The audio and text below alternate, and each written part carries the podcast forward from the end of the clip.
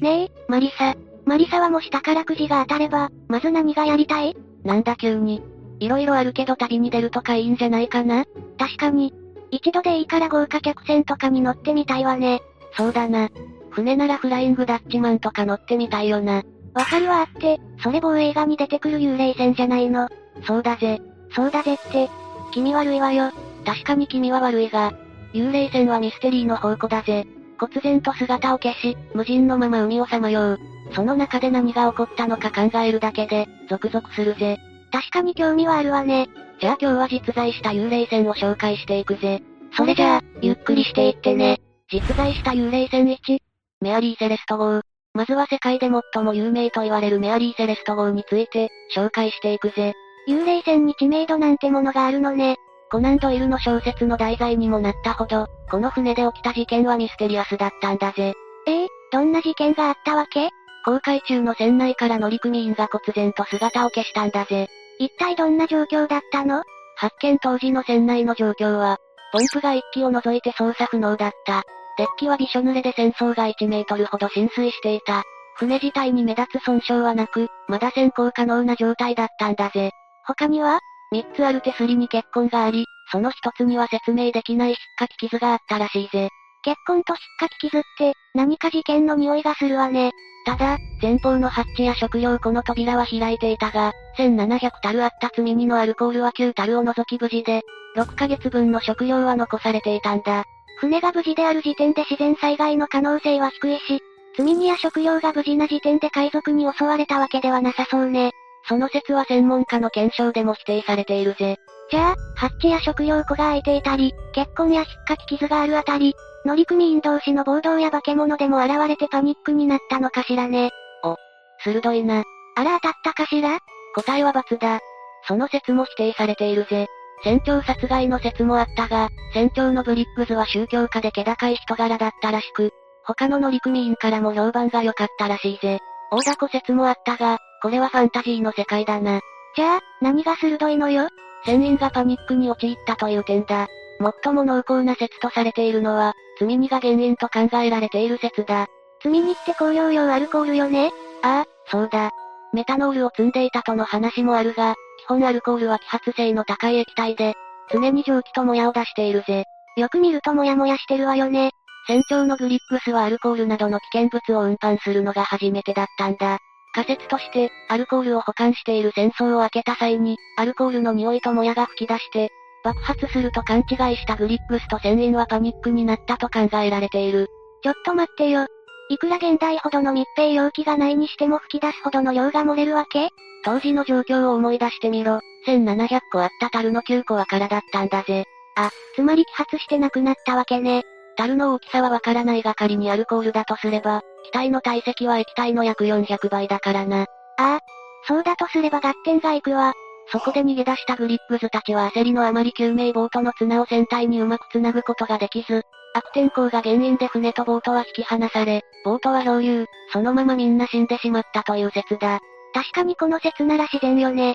まあ、あくまで仮説だがな。しかしながら、現場の状況的にも色々な仮説が考えられるからミステリーとして、話題になるのもわかる気がするわ。実際この船も造船当時から事故が多く、曰くつきだったんだぜ。なるほど、それも相まって皆の関心が湧いたわけね。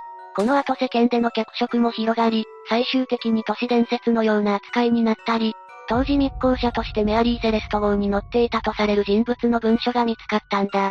え、じゃあその文書に真相がいや、これはフェイクと言われてるぜ。なんだ。とはいえ、真実味のある仮説が示されている中、漂流中のメアリー・セレスト号を発見したのは、船長のグリップズの親友だったというんだ。すごい偶然ね。偶然なのか。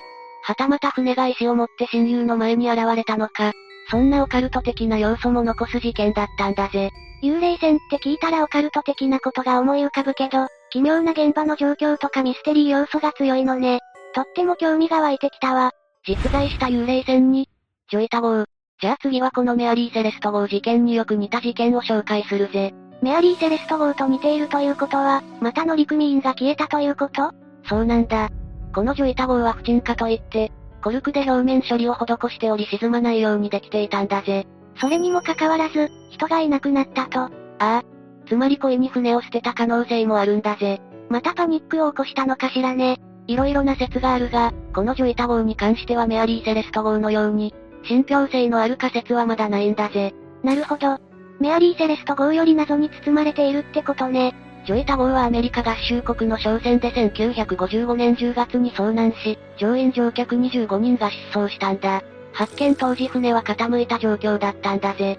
詳しい状況を聞かせて、船の上部構造に損傷があって、デッキハウスには傷やガラスの破損、フライングブリッジと呼ばれる2階席になっている場所が破壊されていたんだ。今回はわかりやすい損傷があったわけね。損傷は他にも、2機あるエンジンは1機のみ作動する状況。エンジン室の配管腐食による浸水や無線の破損、発電機から動力を供給している時計は夜10時25分で止まっていたらしい。時計の止まった時間から察するに夜に何かが起こったわけね。他には代表的な損傷はこれくらいだが、救命ボートや救命胴衣、その他、公開日誌や6分儀、クロノメーターなどの公開に必要な機器はなくなっていたそうだ。あとは、備え付けの重機もなくなり、血のついた包帯が石のカバンから見つかったそうだ。現場の状況は大体こんな感じだぜ。うーん、妙よね。お、早速違和感に気がついたか故意に船を破棄したことはなんとなくわかったわ。多分エンジン室の浸水じゃないかしらそういう説もあるな。でも、この船は沈まない設計なのよね。少なくとも船長がそれを知っていたなら、取り乱すことはないんじゃないの仮に船長が死んだり怪我をしたり、消えたとすればなるほど。でもそんな大事な情報、船長だけが知っていても何の得もないぜ。確かに、船長以外にも知っている人がいるはずよね。この事件にも色々な仮説があるんだが、私が面白いと思った説を紹介するとすれば暴動説だぜ。暴動、船長がろくでなしで船員が氾濫したとかまあそんなところだぜ。まず、このジョイタ号の船長のミラー氏は事件後の身辺調査の結果、多額の借金があったことがわかっている。借金商船での事業がうまくいかなかったんだろうと言われているぜ。それでミラー氏はこの事業を継続していく中でも資金繰りに困っていて、船を健全な状態で先行させられる状態で管理できなかったんだ。なるほど。つまり出港時から何かしら故障や破損していた可能性があるわけね。ああ、そうだ。そして船に欠陥がある状態で出港した1955年10月の航海で事件は起こるんだ。船の浸水が発見されるわけね。そうだぜ。もともと腐食が進んでいたエンジンの冷却用の配管についに穴が開いたんだ。船の部品なのに錆びついたの錆びにくい処理や材料を使っているが、配管の継ぎ手に違う金属を使ったりすると簡単に錆びるぜ。ああ、イオン化傾向の低い金属が錆びやすくなるやつね。まあ当てにすんな、ひどすぎる借金っていう、イオン化傾向の語呂合わせが懐かしいわ。話を戻すぜ。通常船に浸水した場合は、船の水を外に出すポンプがついているんだ。だがそれも配管の詰まりで機能せず、船は徐々に傾いていったんだぜ。もうグダグダね。この時点で選考が困難と判断した船員は船長に帰還を相談するんだ。普通ならそうするわ。だが、船長はこれを拒否。目的地までの選考を継続しようとするんだぜ。え、引き返すと商売にならないからああ、そんなところだ。そして船長と船員が対立し暴動が起こるんだ。その暴動の結果、船長が負傷して無力化したんじゃないかとされているぜ。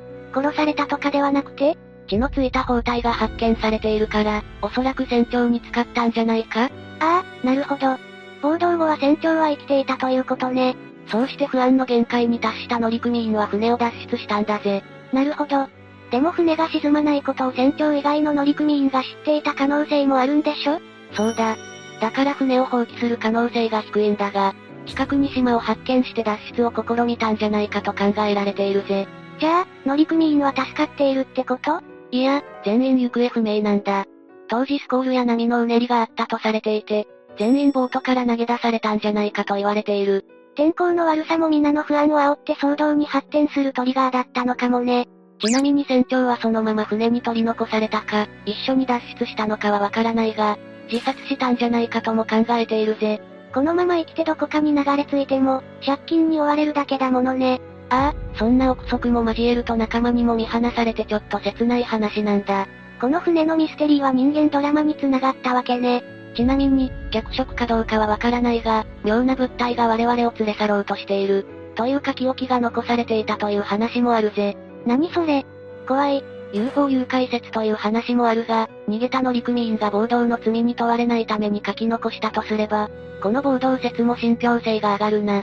いや、けどその書き置きはさすがにね。なんだか幽霊船って聞けばオカルト的なイメージがあったけど、意外と人間模様があるのね。そうだな。サスペンスやミステリーを感じさせるな。実在した幽霊船さん。オーランメダン号事件。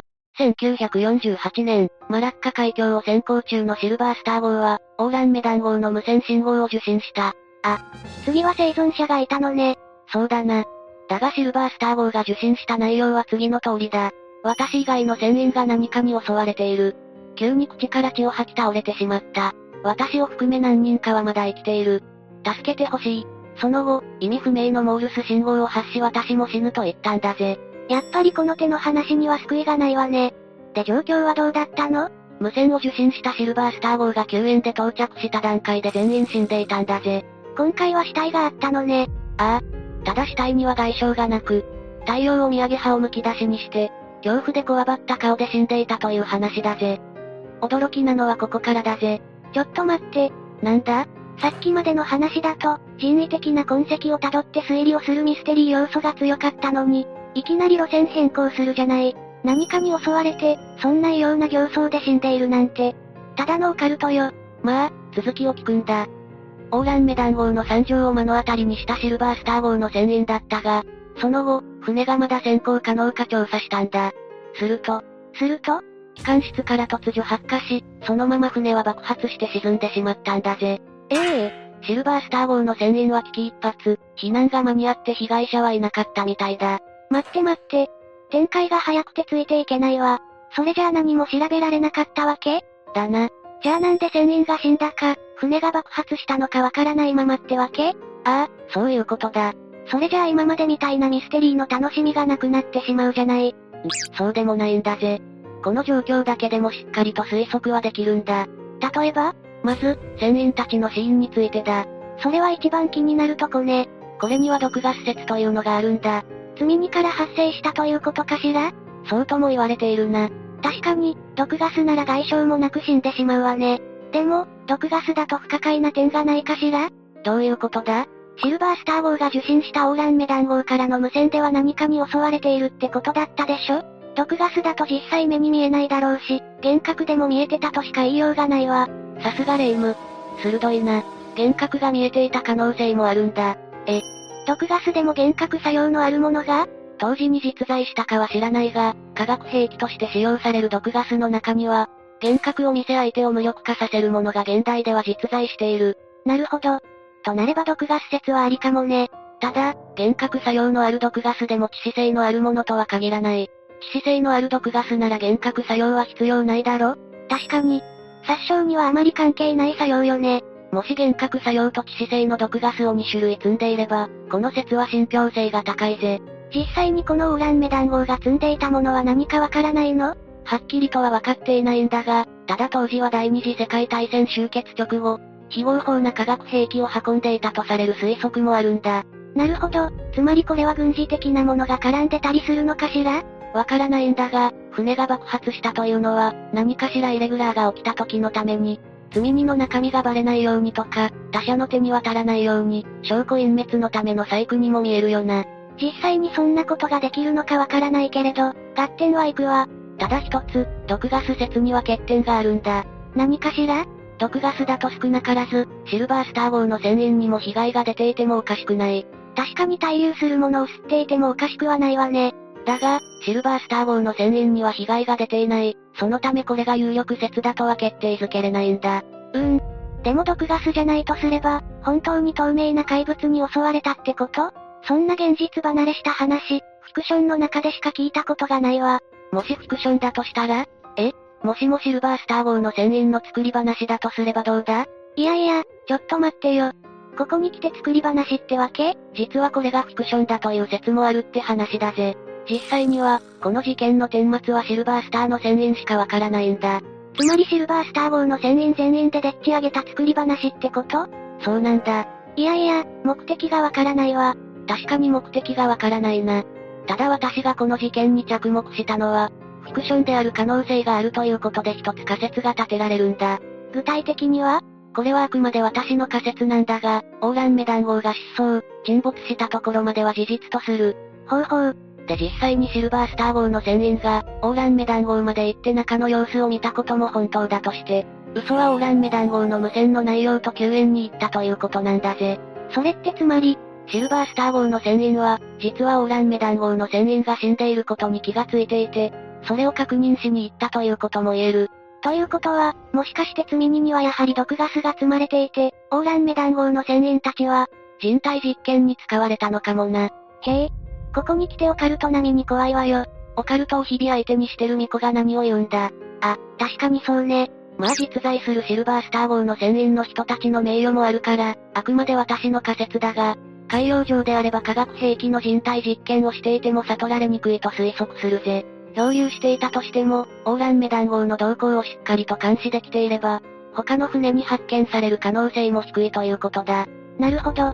それで結果が確認でき次第、ドカンというわけね。ああ、そういうことだ。しかし、その説はかなり残酷ね。ただやっぱり真偽がわからない今となっては、しっくり感じてしまうわ。ってことで海洋のミステリー幽霊船について、紹介してきたぜ。海洋のミステリー。少しワクワクしたわ。人間模様や陰謀とかも合わされば、妄想が無限大なんだ。他にも世界には幽霊船に関する情報やミステリーがたくさんあるみたいね。ああ、まだまだあるから次回話してやるぜ。というわけで、今日の動画はここまで。動画が面白かったら、高評価とチャンネル登録をお願いします。最後までご視聴いただきありがとうございました。